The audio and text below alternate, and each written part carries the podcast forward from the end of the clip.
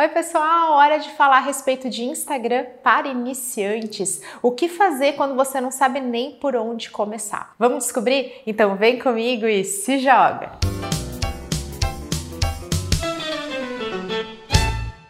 O Instagram responde por pelo menos 75% das decisões de compras originadas a partir das redes sociais. Então é claro que você que busca divulgar o seu negócio, o serviço que você presta, sua marca pessoal, estar presente nessa rede social é super relevante. Muitos de vocês me procuram porque não sabem nem por onde começar, mas Fica tranquilo, respira fundo, que no vídeo de hoje a gente vai fazer um passo a passo para você que não sabe nem por onde começar. E aí você vai buscar por esse conteúdo que eu já tenho aqui, com explicações bem completinhas, bem na prática, para você ir pouco a pouco entendendo e melhorando seus resultados também. Primeiro passo que você precisa ter, clareza sobre quem é o seu público-alvo. Para quem que você vai divulgar, para quem que você vai gerar conteúdo para ter engajamento, ter aquela conversa conversa e aí sim gerar vendas. É bem importante ter essa persona, que é o nome técnico que a gente dá, para esse arquétipo. Olha só, mais um nome difícil. Essa coisa de quem é? Para quem que eu vendo? Ah, então eu vendo para mulheres. Ah, eu vendo mais para criança, mas aí tem a mãe envolvida. A gente vai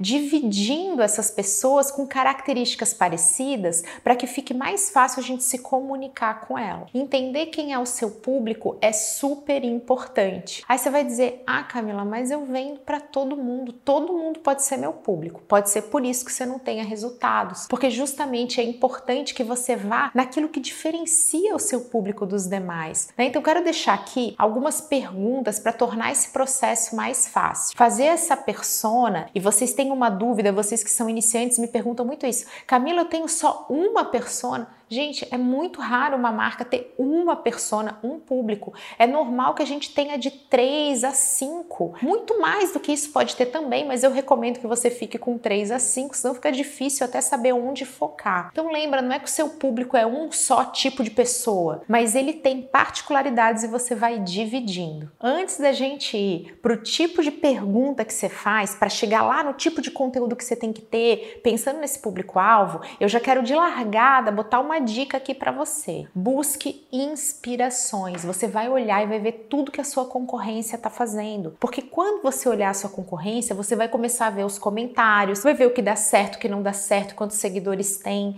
quantas vezes por dia publica, usa todos os formatos, tem Reels ali, faz live, ou então é sempre foto. Fica de olho, faz esse estudo. Gente, quando a gente olha para a concorrência, a gente tira um monte de ideias do que, que a gente está fazendo e como a gente vai fazer diferente. Que se você copiar e fizer igual, aí não adianta que a cópia nunca é tão boa quanto o original, mas você precisa dessa inspiração. Outra coisa que você vai fazer também, você é iniciante, você está começando, está querendo entender mais sobre o Instagram, então você vai buscar inspirações. Começa a ver o que, que os influencers estão fazendo, pode ver site de fofoca, que sabe muito bem usar diversas ferramentas do digital sem preconceitos, procura outras marcas, marcas que você gosta, olha feed bonito, olha feed de humor, começa a olhar as coisas e entendendo o que essas pessoas fazem. Começa a seguir, acompanhar profissional de marketing, profissional de marketing digital. É super importante que é normal que a gente coloque em prática estratégias até mais avançadas. E se você não olha nada, você só fica assim, ah, o que, que eu vou fazer? O que, que eu vou fazer? Você fica preso no problema. Então começa a olhar o que as outras pessoas estão fazendo para que você busque inspiração. Vamos lá para as nossas perguntinhas para a gente definir por onde começar na hora de gerar conteúdo conteúdo. Primeira coisa que você tem que ter em mente: o que que o meu público quer? Muitos de vocês, por exemplo, uma loja que venda moda feminina, vai entender que a sua persona, o seu público-alvo, o que que ele quer lá no Instagram? Ele quer inspiração, ele quer olhar looks bonitos, ele quer ver celebridades usando roupas, ele quer ver como combinar, quer ver até conteúdos que são um pouco diferentes, ah, quer ver uma receita, ou até quer ver aquela imagem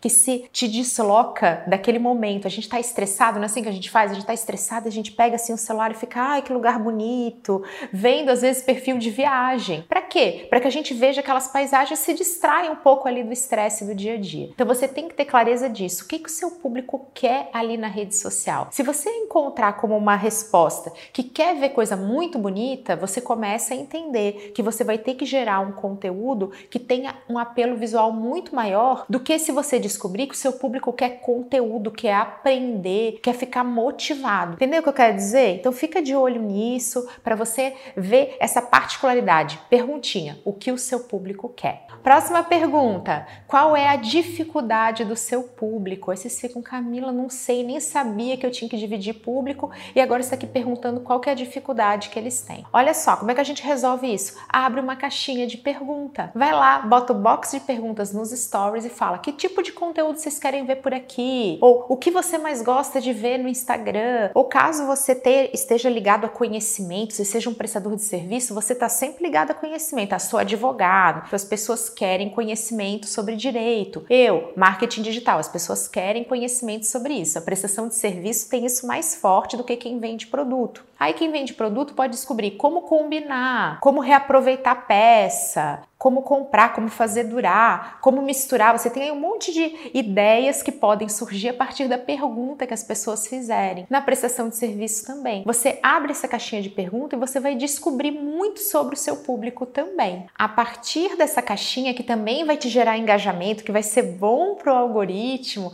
Eu tenho conteúdos falando sobre isso, conteúdos que engajam. Então aí a caixinha que a pessoa vai conversar com a sua marca. Eu também tenho conteúdo falando sobre feed, sobre stories stories, sobre reels, sobre live, para você ir entendendo a nossa próxima pergunta, que é como eu transformo isso que o meu público quer e a dificuldade que ele tem em publicações. A missão do conteúdo é ela ser uma espécie de serviço adicional para o seu cliente. Esse serviço pode ajudar esse cliente a tomar a decisão da compra. Então, se você tá ali e descobre que a sua cliente adora ver inspiração de moda com coisas muito lindas, você pode fazer um carrossel de imagens na qual você tem primeiro uma super inspiração e depois você mostra como as roupas que você vende são similares àquilo ou podem compor essa mesma inspiração. O que, que você está fazendo com esse conteúdo? Você está entregando a inspiração que a sua cliente quer, mas você também está mostrando seu produto sem aquela coisa de divulgação chata que só fica mostrando produto e preço. E você está dizendo que você está à disposição para conversar, que você tem vários tamanhos, que você tem um bom atendimento. Olha como você conta uma história a partir daquilo que o seu público quer, a dificuldade que ele tem, de repente, ah, tem dificuldade em achar roupas que sejam plus size, que vistam bem em quem não tem aquele padrãozinho de corpo modelo. Aí você vai lá e faz mais uma fotinho nesse carrossel, mostrando: olha aqui uma pessoa magrinha, olha aqui uma pessoa que não está dentro dos padrões